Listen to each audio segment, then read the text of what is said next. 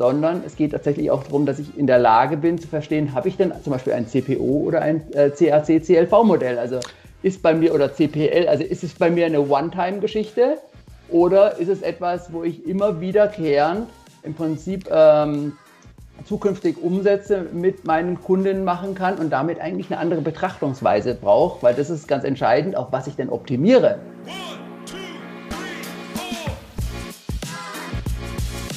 Wie kann ich eigentlich bestmöglich einen Marketingplan aufsetzen? Was muss ich beachten? Wie muss ich etwas priorisieren? Inwieweit haben wir die Möglichkeit, auch in eine detaillierte Wettbewerbsanalyse zu gehen? Welche Methoden und Tools gibt es dafür? Und ich freue mich sehr. Wir haben die Episode 61 unseres 121 Stunden Talks. Und wer ist eigentlich dabei? Ich möchte einmal gerne den Esel als erstes vorstellen, damit ich hier direkt im Resefluss bleibe. Patrick Klinkberg ist mein Name, Trainer bei der 121 Watt zu den Themen Online-Marketing und Suchmaschinenoptimierung. Und ich freue mich sehr, auch heute unseren lieben Xander mit begrüßen zu dürfen. Hi. Hallo und einen schönen guten Tag und äh, moin, äh, wenn du jetzt in Hamburg sitzen würdest. Äh, ich bin Alexander, Gründer und Geschäftsführer der 121 Watt und äh, ich habe so zwei Hobbys. Das eine ist äh, Suchmaschinenoptimierung und äh, das zweite ist Google Analytics bzw. Google Analytics 4, aber finde ja auch das ganze Thema so Digital-Marketing-Planung interessant. Total. Und das ganze Format hier, für das wir sehr dankbar sind, ist ja aus unseren 121 Stunden Newsletter im Positiven heraus eskaliert in Bild und Ton. Und jedes, jede Woche schauen wir uns ja so zwei Themen an, welche Daumenstopper bei uns sozusagen dann tatsächlich aktiv geworden sind. Ähm, ich fange einfach mal an, wieder der Esel. Ähm, bei mir war es tatsächlich das spannende Thema ähm, Umfragen oder Formulare. Wie schafft man dort eine bessere Abschlussquote, dass es völlig entsprechend auch dann eine gute Quote entsteht, das Ganze auszufüllen final. Und was ich da sehr inspirierend fand, ist halt wirklich auch mal drüber nachzudenken, inwieweit kann ich hier das Ganze auch incentivieren oder gamifizieren. Zum Beispiel so eine Art Fortschrittsbalken. Wie viel habe ich von dieser Umfrage, von diesem Fragebogen schon geschafft? Das gleiche könnte man auch wunderbar übrigens auf Formulare zur Lead-Generierung übertragen. Da ist ja generell die Regel, ne? Jedes unnötige Feld sollte ich mir sparen, ne? Also irgendwie jetzt die Sternzeichen noch abzufragen, das sind halt wirklich gleich Konversionskiller, die man dort dann generiert. Von daher schaut einfach, wenn ihr die Umfrage final habt, was sind die wirklichen Themen, schreibt so auch eure Einleitung und schaut, wie könnt ihr hier Motivatoren setzen, um hier auch eine bestmögliche Quote an voll ausgefüllten Umfragen und Formularen zu generieren. Von daher Formularoptimierung, Umfrageoptimierung finde ich ein sehr, sehr schönes Thema, denn auf die sind wir alle angewiesen. Xander, was hat denn deinen Daumen gestoppt? Also äh, ganz klar, äh, wir haben diesmal im Newsletter etwas rund um das Thema Google Analytics 4. Ja. Ähm, das kommt, und das finde ich ganz bemerkenswert, das wurde auf der Google I.O., ne, das ist so eine äh, Inhouse-Konferenz von, von Google, präsentiert und gab so, glaube ich, so ein 8-Minuten-Video. Und da ging es eigentlich so hauptsächlich um das Thema Google Analytics 4 Automatisierung. Und warum das, glaube ich, schon spannend ist, wir kennen ja so aus der alten Version, äh, kennen wir viele Metriken wie Sitzungen, Absprungrate, Konversionsrate. Äh, aber gerade jetzt so mit GA4 kommen ja auch sehr, sehr viele, äh, die nennen das dann immer so Predictive Metrics. Äh, und jetzt mal mal Klammer auf, ein bisschen Machine Learning. Aber ähm, worum es wirklich geht, ist, dass man einerseits automatisiert eben in GA4 äh, Anomalien erkennen kann. Ja, zum Beispiel, äh, wenn man äh, aus bestimmten Kampagnen vielleicht äh, besonders wenige oder besonders viele Konversionen hatte und äh, daraus dann auch wirklich in einem nächsten Schritt dann äh, Zielgruppen zu produzieren, die man dann für Google Ads wieder verwenden kann. Ne? Und das ist so diese eine Dimension, das heißt also automatisiert ich finde nebenbei spannend auch noch, äh, und äh, das hatte jetzt, kam jetzt nicht direkt vor in diesem Video, aber auch das selber für sich zu nutzen, nämlich selber eigene Alerts, so hieß das früher, und jetzt Insights anzulegen. Sowas wie zum Beispiel Anomalie in wöchentlichen Aufrufen oder Anomalie in den Transaktionen. Ne? Also spannend, weil das hilft, vielleicht hier auf gute ähm, ähm, Analyseansätze zu kommen äh, und äh, das war so mein kleines Highlight. Sehr cool. Ähm, wenn wir dich schon hier dran haben und du lernst ja, wie alle unsere Trainerinnen, jede Woche unterschiedlichste unternehmerische Schicksale kennen. Ähm, wie, wie reif sind so die, die Marketingpläne da draußen? Bekommst du dort auch mal Einsicht? Auch es geht dann auch um die Ressourcenplanung und je mehr Ressourcen, desto mehr Aufmerksamkeit hat ein Thema. Was sind so da Berührungspunkte zu unserem heutigen Thema Marketingpläne? Also jetzt bei mir? Ja. Ja, gut. genau. Also, ähm, ich, ich habe ja ganz früher bei uns auch das ganze Thema Digitalmarketing geschult und ähm, da war es natürlich immer so, wir haben äh, immer über die einzelnen Kanäle geredet, ja, und dann ging es irgendwie um Facebook-Strategien und um SEO-Strategien und irgendwie hatte jeder einen Kanal eine Strategie. Das ja. finde ich, das muss man erstmal diskutieren, weil am Ende ist das ja nur ein Kanal äh, und was da vielleicht mal so die, die Abgrenzung ist. Und äh, hatte gemerkt aber, dass diese Gesamtschau vielleicht mal ähm, äh, enorm wichtig ist. Und das Zweite ist, ähm, gerade bei den ganzen Digital-Marketing-Kanälen, wir haben eben immer diesen Fokus auf diesen einzelnen Kanal und dann, was besonders äh, äh, oft diskutiert wird, das scheint plötzlich in der Wichtigkeit ganz nach oben zu gehen, so dass man jetzt überlegen müsste, sagt, muss jetzt jeder irgendwie von mir aus auf TikTok unterwegs sein. Das ja. wissen wir nicht und deswegen glaube ich, geht es oft auch darum, äh, überhaupt mal die Fundamente richtig zu machen, um dann vielleicht nach der Pflicht auch die Kür zu machen. Ich glaube, das ist perfektes Futter für unseren heutigen Gast. Äh, er tritt mit seinem Hashtag an Digital Challenger und möge die Challenge auch beginnen. Ich freue mich sehr, dass du zum ersten und bestimmt nicht zum letzten Mal hier beim 121-Stunden-Talk bist.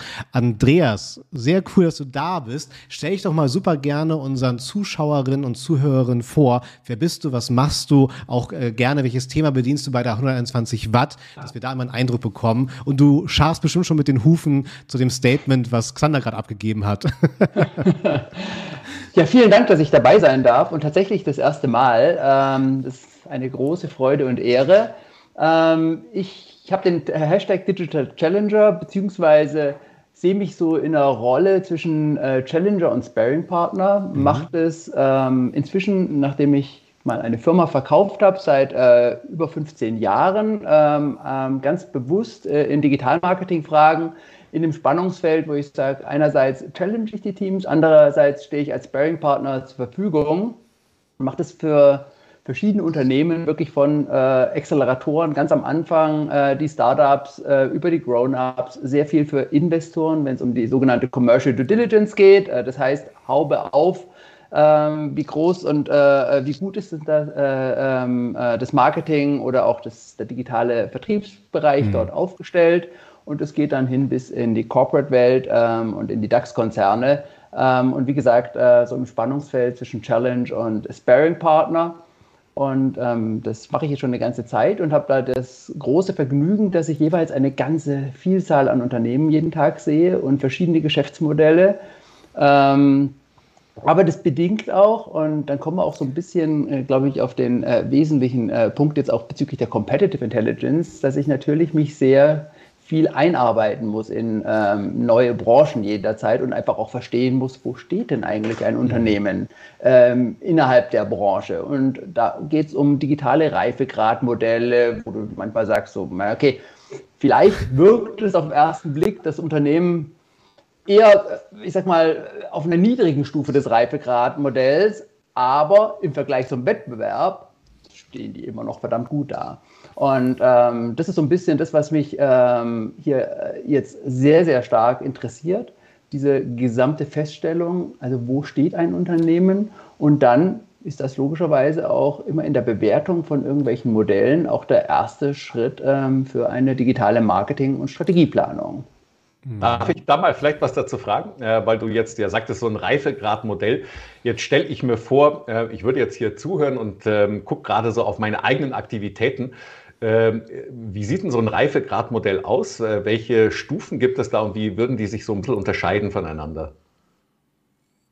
Genau, also ein Reifegradmodell ähm, ist ähm, im Prinzip erstmal eine Zusammenfassung von verschiedenen Stati, was ich im Augenblick in meinem digitalen Marketing mache. Und das fängt im Prinzip ganz simpel an, wo ich eigentlich so unklare Ziele habe, wenig Strategie. Ich habe vielleicht einen Analytics-Account, das ist so mal diese Initial-Phase. Und dann gibt es eben entsprechend weitere Phasen. Ich habe mir äh, oder äh, orientiere mich an einem Fünf-Stufen-Modell, was dann hin zu Optimized geht, wo es eben sehr stark auch, ähm, Xander, du hast es vorher schon äh, erwähnt, um die Predictive-Ebene geht. Das heißt also, dass ich in der Lage bin, vielleicht auch frühzeitig ähm, Customer Lifetime Values ähm, entsprechend vorherzusagen, beziehungsweise auch meine Marketingplanung real-time danach auszurichten. Mhm. Und da gibt es eine ganze Reihe von Stufen zwischendrin, die eben verschiedene ähm, Faktoren abbilden, sei es jetzt von der KPI, vom KPI-Setting, vom Performance-Marketing, von der Umsetzung, geht aber auch Richtung Reporting. Und entsprechend ähm, kann man da ganz gut mal die Unternehmen erstmal einsortieren, wo sie ungefähr stehen mhm. in dem ersten Schritt. Mhm. Ich finde das ganz spannend, ähm, die Herangehensweise. Ähm, ich würde gerne mal Feedback äh, bekommen zu, zu meinem Vorgehen, Andreas, wenn wir dich schon mal hier haben. Ähm, gibt es auch die Möglichkeit, und so versuche ich mich auch dem Ganzen zu nähern, du hast ja auch gerade Customer Lifetime Value angesprochen, dazu gehören natürlich dann auch die Akquisitionskosten ne, unserer Kundinnen oder auch Besucherinnen auf unserem Angebot, sagen wir mal Webseite.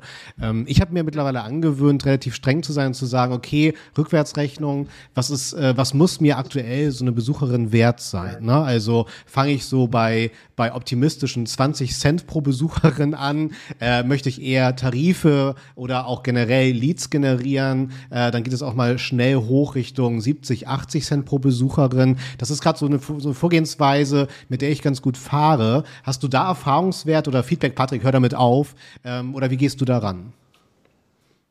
Nein, das ist absolut genau äh, die richtige Herangehensweise. Ich würde sogar wahrscheinlich noch einen Schritt weiter gehen ähm, ja. und vielleicht gar nicht es unbedingt bei äh, Besuchern äh, oder Besucherinnen belassen, sondern in erster Linie mal fragen, was ist eigentlich mein Lifetime Value, wenn ich den irgendwie abbilden kann. Das mhm. heißt, was ist mein Customer Lifetime Value in dem Sinn, ähm, dass wir eben ähm, versuchen zu verstehen, wie viel Wert ein äh, äh, User eigentlich für das Unternehmen ähm, hat. Und dann ist auch das ganz wichtig, das ist dann kein Durchschnittswert, sondern das ist ein segmentspezifischer Wert in der Regel. Ich fange zwar mhm. mit dem mhm. Durchschnittswert an, aber muss dann im Prinzip ein bisschen granularer werden, weil ich sehe extrem unterschiedliche Lifetime Values auf verschiedenen Kundensegmenten in der Regel. Aber die ganze Marketingplanungsprozess, das ist ein ganz wesentlicher Punkt, dass ich eben erstmal die Datenbasis habe oder das Verständnis, habe ich denn ein Lifetime Value Modell? Und ehrlicherweise, gerade in dem Daily Doing, sehe ich ganz, ganz oft, ähm, ja. dass Firmen sich dessen gar nicht bewusst sind, dass sie eigentlich ein Lifetime-Modell haben. Ähm, weil letztendlich, ich sage jetzt mal, in der Offline-Welt, selbst ein Friseur hat ein Lifetime-Modell, weil idealerweise ja. kommt eine äh, Person immer wieder ähm, und entsprechend kann ich natürlich den Marketingaufwand, den ich zur Erstgewinnung ähm, ähm, ähm, betrieben habe, den kann ich natürlich eigentlich auch umrechnen.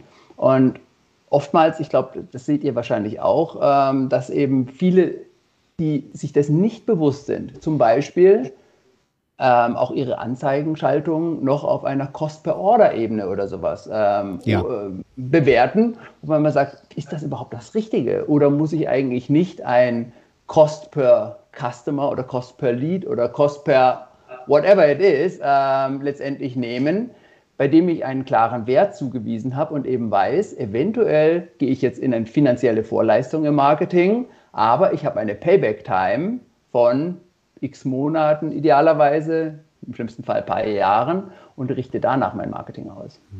Mhm. Deshalb, also, ähm, und ich, ich kenne das so ein bisschen aus dem E-Commerce-Bereich. Ich, ich zitiere das jetzt auch mal aus deinen Unterlagen. Äh, ich habe das aber auch mal verwendet. Da stand mal so schön drin: äh, At its core, E-Commerce is a simple business. If lifetime value is bigger than customer acquisition costs, also es geht darum, wenn der Lifetime Value größer als die Kundenakquisitionskosten sind, dann hast du ein E-Commerce-Business. Jetzt hatte ich mich gerade, weil du das gesagt hast, Folgendes gefragt. Ähm, Jetzt würden die meisten sofort assoziieren mit äh, E-Commerce. Na gut, das sind die irgendwie, die was verkaufen. Ach ja, so Zalando, Amazon, Otto. Ja. Ähm, würdest du einen anderen Ansatz dafür finden, also über E-Commerce zu reden? Also zum Beispiel äh, wir als 121 Watt, sind wir auch ein E-Commerce-Business? Ja, klar. Ähm, also wie gesagt, deswegen meine ich, es sind vielen gar nicht bewusst, äh, dass eigentlich ähm, im Prinzip ein Lifetime Value essentiell ist. Ähm, auch bei der 121 würde ich das auf jeden Fall so sehen, weil ihr habt Wiederholungstäter in den Seminaren. Mhm. Äh, es werden viele Leute kommen immer wieder. Ähm, vielleicht auch haben Leute, die irgendein Certified äh, ähm, ähm, belegen, haben auch einen anderen Value als vielleicht jemand, der im Durchschnitt ich weiß es nicht, 1,5, 2,5 Seminare oder sowas belegt. Und das ist eben ganz wichtig, das zu verstehen und dann auch zu verstehen, welche Zielgruppen, welche Kanäle, welche whatever Segmente man da hinten drauf, denn letztendlich diese einzelnen, auch sehr, sehr wertvollen, äh, jetzt in dem Sinn, äh, in dem Bereich der 121 Watt, Teilnehmer für die Seminare generieren. Und da gibt es Riesenunterschiede. Also gibt es auch ein sehr schönes Statement, ich glaube, das hat äh, die Crealytics, äh, der Andreas Reifen hat es mal ähm, zum letzten Black äh, Friday ähm, ähm, ähm, ähm publiziert.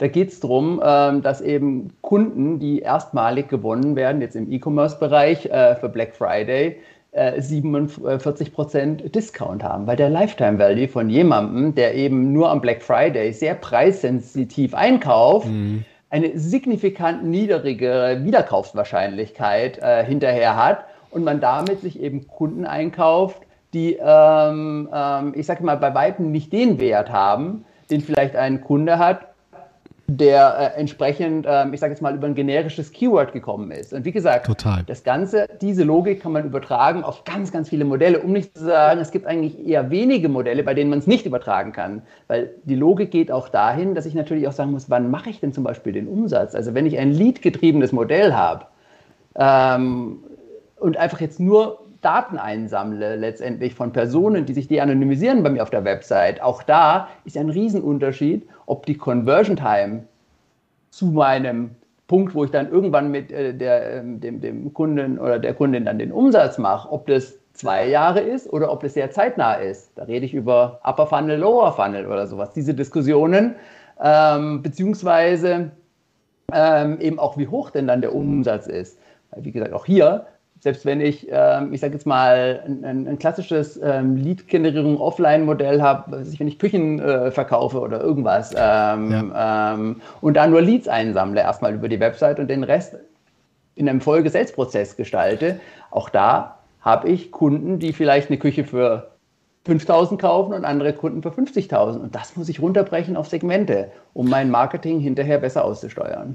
Ich, ich finde äh, das, was ihr beide da gerade anspricht, auch so elementar für das gesamte Doing in meinen internen Prozessen, weil sobald man halt auch wirklich das Ganze mal in so einen E-Commerce-Case äh, wirklich verwandelt und auch durchdenkt, wird es so viel greifbarer. Das merke ich ja auch immer. Ne? Xander, ne? bei unseren Seminaren ist es ja genauso, in unseren Trainings, äh, dass viele dann auch sagen, okay, wo fangen wir jetzt eigentlich an? Und dieser rote Faden, Andreas, den du auch ansprichst, ne? das wirklich einmal auf ein Segment runterzudrosseln, zu sagen, wo ist der Customer Lifetime Value und äh, was dürfen wir in einem Vakuum dann dafür maximal in Marketing investieren? Ne? Also ich meine, ich glaube, Online-Dating macht es auch so schön greifbar. Ne? Äh, was kosten mich dann Google Ads da draußen? Ne? 2,50 Euro bis 5 Euro den Klick geht's los und äh, dann habe ich eine Konversion von meinetwegen 2%. Schon brauche ich 50 Besucherinnen. Und schon haben wir mal jetzt deinen Dreisatz, ne, mit, äh, ne, Andrea, äh, Xander, das ist auch gerade zitiert, ne, Customer. Lifetime muss immer größer sein als CAC, durchgespielt. Und dann lernen wir, okay, ne, wir brauchen halt entsprechend x Euro und minus ein Euro, das ist unser Marketingbudget, ne? in einem Vakuum natürlich gedacht. So, ne? Und das finde ich eine sehr sinnvolle Herangehensweise. Und da hilft gerade, das merke ich auch in meinen Vorträgen, wenn man einfach mal genau das durchspielt. Ne? Was, was würde mich eine Anzeige kosten? Wie liegt da so die Konversionsrate im Schnitt? Ne? Ähm, da ist natürlich die Frage, ähm, Andreas, wie gehst du da rein? Du hast ja gesagt, klar, am Anfang muss man mehr würfeln und dann bekommst du immer mehr Daten und kannst konkret werden. Äh, wie würfelst du am Anfang? Äh, also ganz am Anfang würfeln. Ähm, ich sag mal, ist natürlich äh, schwierig, sollte man nicht machen, ähm, aber ähm, der Einstieg im Prinzip in den gesamten Prozess, also wenn ich jetzt ein junges Unternehmen bin und anfange mit äh, der Marketingaktivität oder auch letztendlich ein Mittelständler, der irgendwo das Digitalmarketing entdeckt, ähm, mhm. hat in den letzten Monaten, ähm, was sind ja auch sehr, sehr viele gerade im B2B-Bereich, die da jetzt sehr aktiv werden, ähm, womit ich im Prinzip immer anfange, ähm, das ist eine sogenannte Wettbewerberanalyse beziehungsweise Status Quo-Analyse, wo ich mir mal explizit äh, mit diversen Tools ähm, ähm, und auch teilweise wirklich auch mit gesundem Menschenverstand äh, mal anschaue, wo stehen denn eigentlich die verschiedenen Unternehmen, äh, die Wettbewerber, was machen die, welche Kanäle belegen die, auch eine erste äh, Idee, wie ist deren Marketing-Tech-Stack aufgebaut? Das heißt, welche Tools verwenden die denn eigentlich jetzt ähm, ähm, auf ihrer Webseite? Ähm, und wie sind die auch personell aufgestellt? Auch das einfach mal anzuschauen, wie hoch ist denn eigentlich der digitale Senioritätsgrad ähm, dieser Wettbewerber? Und versuche erstmal von dort aus den ersten Aufschlag zu machen. Das heißt, äh, die Würfel äh, fallen eigentlich in dem Sinn, dass ich mir erstmal anschaue, wo sind denn, was, was passiert denn bei mir in dem Markt?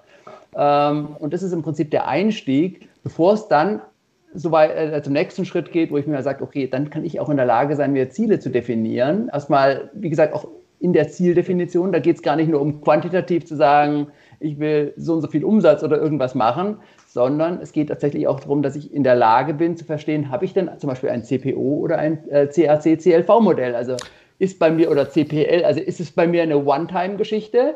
Oder ist es etwas, wo ich immer wiederkehrend im Prinzip ähm, zukünftig Umsätze mit meinen Kunden machen kann und damit eigentlich eine andere Betrachtungsweise brauche, weil das ist ganz entscheidend, auf was ich denn optimiere.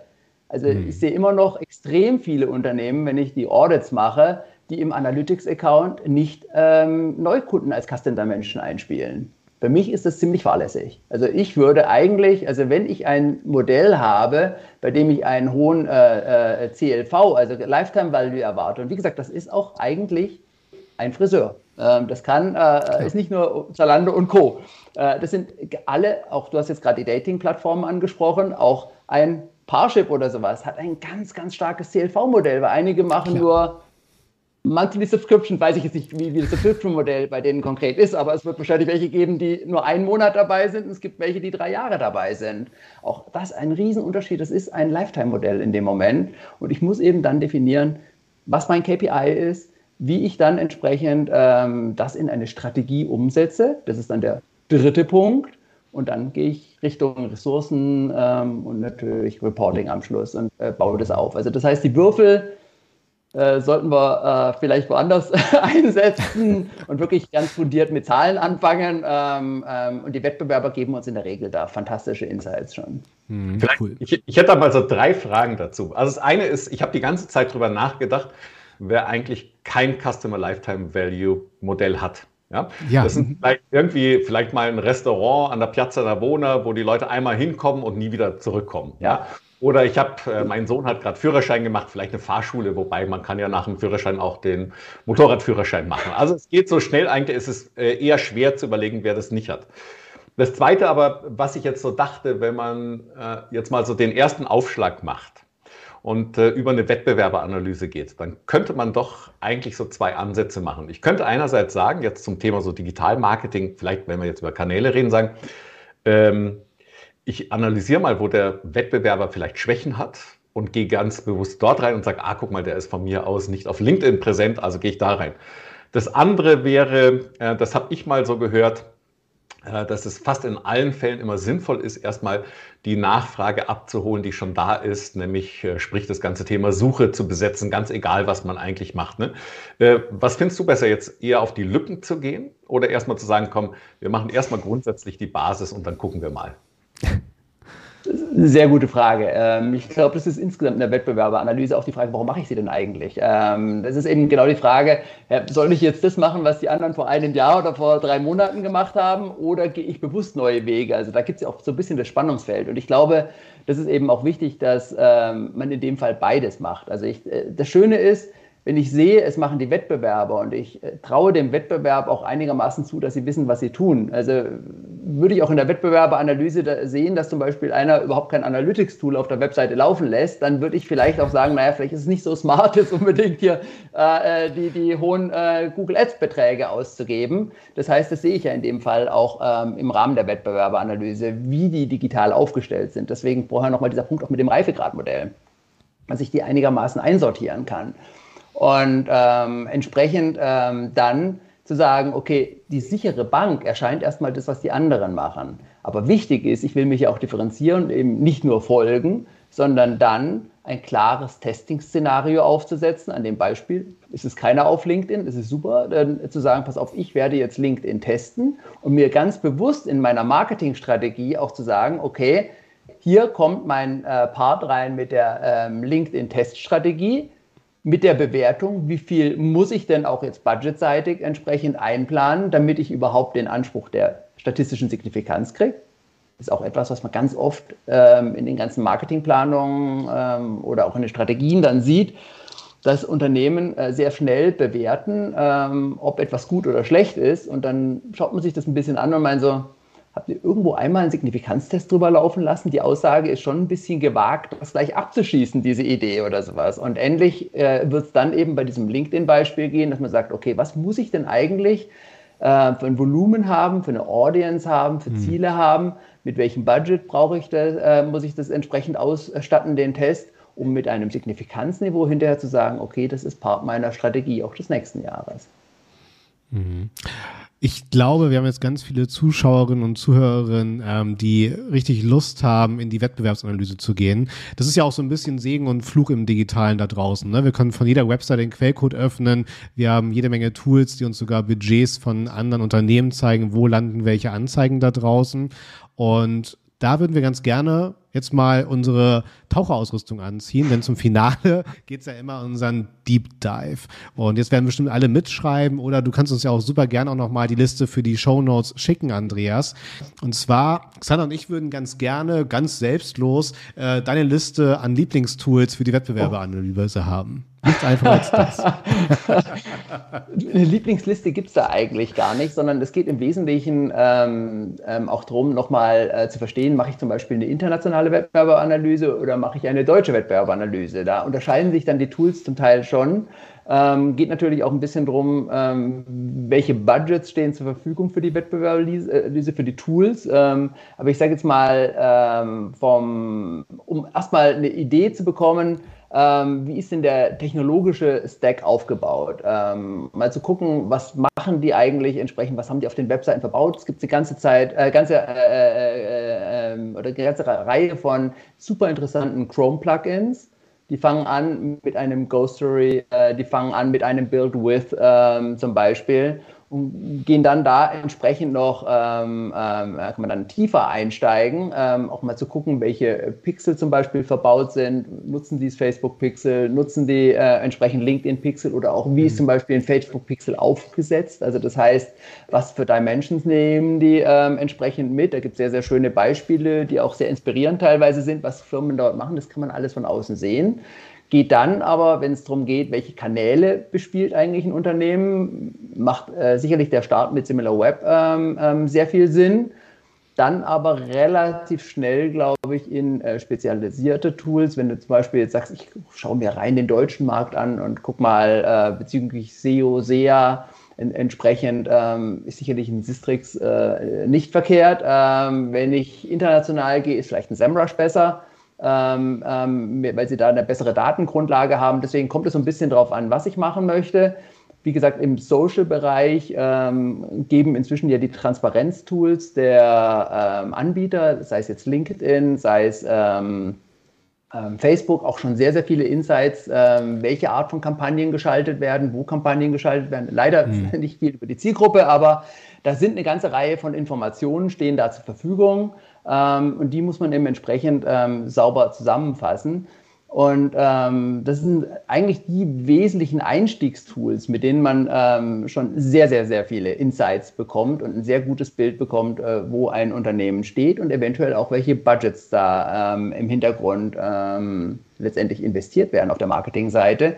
Geht aber auch genauso mal darum, zu sagen, ich schaue mir mal die entsprechenden LinkedIn-Profile der Marketingpersonen an wie advanced sind die denn eigentlich? Ganz, ganz wichtiges Thema. Ähm, sind es Leute, wo man wirklich von außen sagt, so, wow, äh, das sind richtige digitale Pros oder sind es doch eher noch Leute, die aus der ähm, klassischen Marketingwelt kommen, was überhaupt nicht verkehrt sein soll, aber das zeigt natürlich auch so ein bisschen, wie der digitale Anspruch wahrscheinlich des Unternehmens sein wird. Und ähm, geht dann hinterher in ähm, Tools, ähm, auch mit der Beobachtung der Wettbewerbe. Das heißt, äh, die Competitive Intelligence ist oftmals nicht nur einfach eine One-Time-Analyse, ähm, ja. sondern was man auch natürlich hier machen kann, ist dann ähm, nochmal zum Beispiel in Veränderungen von den Webseiten. Ähm, automatisches Monitoring sich einzurichten. Ähm, Gibt es Apps wie Visual Ping äh, zum Beispiel oder Anbieter oder Competitors App, ähm, bei denen ich mir eben Profile von den Wettbewerbern anlegen kann und nach verschiedenen Veränderungen, sei es jetzt neue Google Ads, äh, neue URLs, die aufgesetzt werden im SEO-Bereich, ähm, hat sich irgendwas, haben die was an der Title Description geändert oder sowas. Ähm, das kann ich dort mir alles entsprechend in einem Dashboard dann anzeigen lassen und diese gesamten Veränderungen auf den Webseiten. Das heißt, das ist dann eher noch ein fließender Prozess, die Wettbewerberanalyse, wo ich immer wieder mal auch nachjustiere, beziehungsweise so ein Learning, man so, hey krass, die haben ihre Seite komplett hier äh, geändert mhm. und du bekommst jetzt halt diese Informationen in Realtime äh, von irgendwelchen Landingpages, ist aus meiner Perspektive super, super wertvoll. Fantastisch. Also äh, ich komme ja aus einer Zeit, äh, ich habe ja den Werbekaufmenschen gelernt, wo ich ja irgendwie von Plakaten so einigermaßen die Brutto-Netto-Reichweite ausrechnen durfte, im Digitalen diese Daten einfach, ne, die auf der Straße liegen, zu heben. Und wie ist das denn, äh, Andreas? Bekommen die Wettbewerber da draußen auch alle mit, dass ich die jetzt gerade komplett auseinandernehme? Oder kann ich das einigermaßen unter dem Radar durchführen? Nein, nicht nur einigermaßen unter dem Radar, sondern komplett unter dem Radar und auch ganz okay. wichtig im legalen Bereich. Ähm, wir machen da nichts, was in irgendeiner Weise äh, äh, illegal wäre, sondern das ist wirklich die Nutzung von ähm, Daten, die ähm, über Toolanbieter zur Verfügung stehen und komplett im, also nach meinem Verständnis auch im legalen Bereich sind. Zum Beispiel auch ein Tool, was für mich total unterschätzt ist, das habe ich jetzt ähm, gar nicht erwähnt gehabt, ist ähm, auch einfach der Google Keyword Planner, mal zu gucken, wie das ähm, Brand Search Volume auf einzelnen Brands der Wettbewerber ist. Was hat sich denn da verändert? Oder auf dem Product ähm, Search Volume, um mal zu sehen, was passiert denn da? Weil da sieht man auch sehr, sehr schön einen Impact zum Beispiel aus regionalen äh, Aktivitäten, wo man sieht, vielleicht haben die irgendwie mal eine ähm, Billboard-Kampagne oder irgendwas gemacht, äh, beziehungsweise ich sehe sehr, sehr schön die äh, äh Spikes auch äh, ähm, bezüglich irgendwelchen TV-Kampagnen. Ähm, kann ich alles dort ab, äh, ablesen und das ist auch ein ganz, ganz äh, aus meiner Perspektive oft unterschätztes Tool, was eigentlich eine Markenstärke äh, hergibt, was du jetzt wahrscheinlich auch früher bei deinen Billboards, das hatte ich auch mal früher, als ich noch Marketing für ja. Burger King oder Yahoo gemacht habe, da habe ich mich auch damit auseinandergesetzt und jetzt habe ich inzwischen die Information, dass ich genau weiß, wie viele Leute suchen denn eigentlich nach einem. Total. Das ist ein unglaublicher Indikator für eine Markenstärke im, im quantitativen Bereich jetzt. Spannend. Also, Xander, ich bin wieder schlauer und Andreas wir müssen dich jetzt schon für Runde zwei verhaften, weil wir haben ganz viele Kisten aufgemacht, aber müssen da noch viel mehr drin rumwühlen, weil das ist so ein wichtiges Thema. Ähm, hat man irgendwie die Möglichkeit, äh, Andreas, äh, dich da auch mal irgendwie ein oder zwei Tage komplett zu erleben?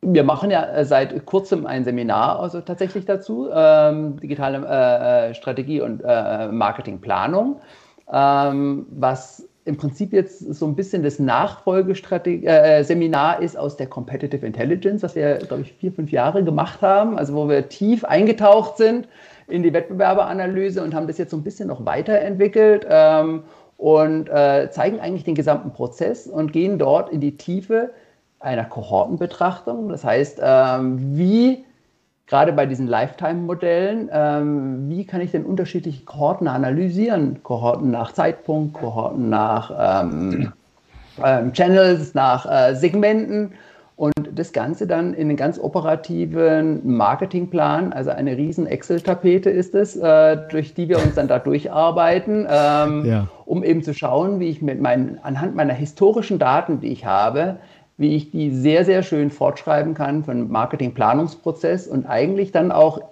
regelmäßig auch sehe, ähm, wenn ich das monatlich mir die Abweichungen anschaue auf den verschiedenen Elementen oder Ebenen, die da ähm, abgebildet sind, wo denn eventuell auch mein Problemchen ist oder wo ich auf einmal alles outperforme. Lag es denn zum Beispiel am mhm. Traffic, lag es an der Conversion-Rate, lag es an dem CPC meines Traffics, den ich eingekauft habe. Das heißt, ich verstehe auf einmal auch auf Monatsebene, warum ich denn eine Abweichung zu meinem ursprünglichen Plan habe und kann dementsprechend auch ähm, jederzeit wieder reforecasten und vielleicht auch ähm, zum Chef oder Chefin gehen und sagen, wir werden dieses Jahr über Plan rauslaufen, weil sich mhm. die ähm, entsprechenden Inputfaktoren so und so verändert haben.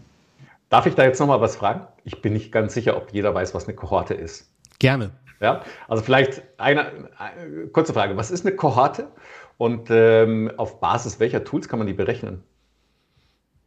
Okay, ähm, eine Kohorte ist im Prinzip eine ähm, Anzahl an äh, Nutzern, die einige große Gemeinsamkeit haben. Eine typische Kohorte ist in der Betrachtung zum Beispiel alle Kunden, die ich oder Kunden, die ich im 2019 ähm, äh, erstmalig für mein Unternehmen gewonnen habe. Wie viel Umsatz, ganz einfach, haben die in 2019, in 2020, in 2021 gemacht und kann das entsprechend auch dann fortschreiben, weil die einer gewissen Logik ähm, letztendlich unterliegen.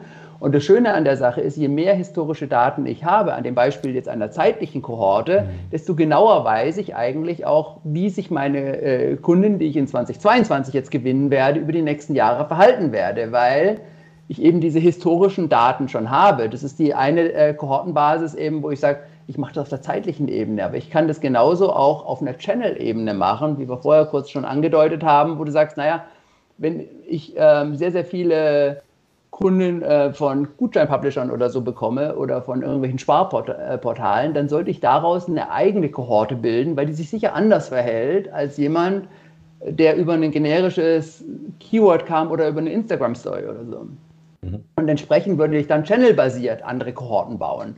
Ähm, und äh, das ist etwas, was eben, glaube ich, ganz wichtig ist, weil in der Regel jetzt bei den Unternehmen, die jetzt, ich sag mal, schon eine gewisse Historie haben, sind die Daten ja eigentlich alle vorhanden.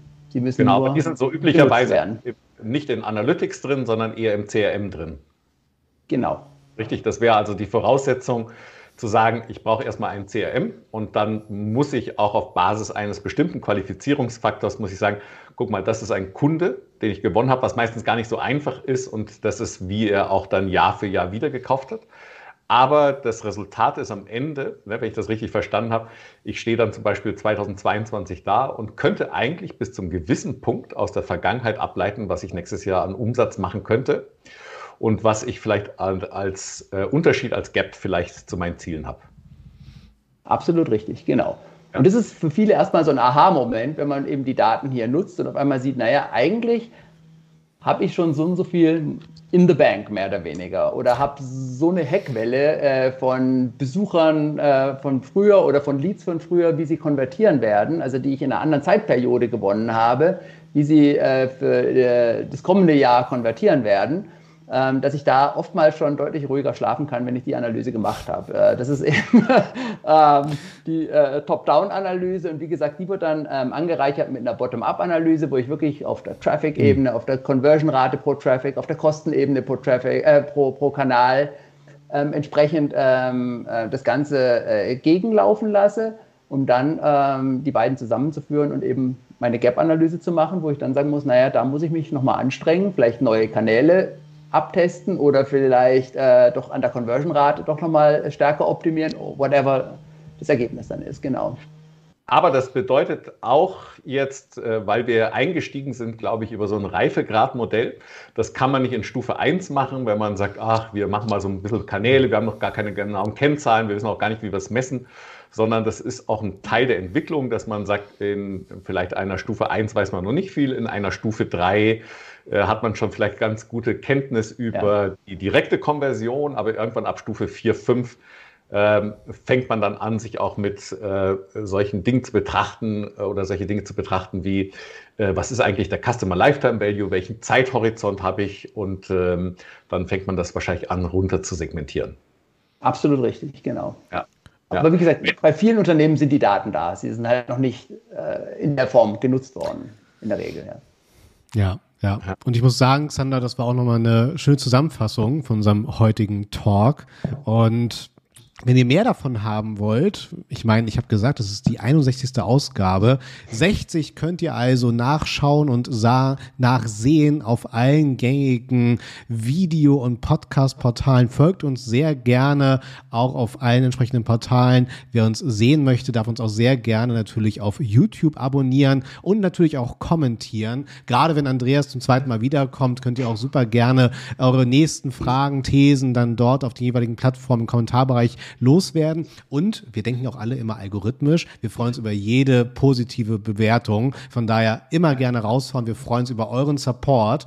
Und ja, Andreas. Ich muss sagen, mir hat sehr, sehr gefallen. Ich bin wieder schlauer, um halt wirklich Betroffenheit zu schaffen. Ich fand es auch sehr schön, dass du wirklich von einer unternehmerischen Fahrlässigkeit gesprochen hast, wenn man da Daten ne, entsprechend auf der Straße liegen lässt. Von daher vielen, vielen Dank. Und damit du, Andreas, so deine finalen Worte hier zusammenfügen kannst und gleich loswerden darfst, ähm, schalte ich rüber zu Xander. Ganz lieben Dank. Also, äh, ich fand es super, weil äh, ich glaube, so ein ganz zentraler Aspekt ist, äh, wir haben unglaublich viele Daten und die Kunst ist, die eigentlich äh, zu heben, diese Daten und in irgendeinen Kontext äh, zu bringen. Ne? Und äh, dieses Thema äh, Kanäle ist, glaube ich, so das Erste. Aber ähm, das war bei uns ein Learning, kann ich jetzt aber aus eigener Perspektive. Vor fünf Jahren haben wir erkannt, dass wir ein E-Commerce-Business sind. Äh, das haben wir davor noch nicht gesehen. Und äh, seit äh, diesem Jahr äh, fühlen wir uns auch äh, sicherer mit dem Thema Kohorten. Es ist ein unglaublich spannendes Thema was ich jedem nur wirklich nahelegen kann. Aber die Grundvoraussetzung heißt Daten heben äh, und eben nicht nur aus Google Analytics, sondern eben wirklich zu gucken, was haben wir für Datentöpfe äh, zur Verfügung. Und äh, die spannendste Erkenntnis, das ist aber nicht der erste Schritt, den man als Unternehmen immer gehen muss. Absolut richtig.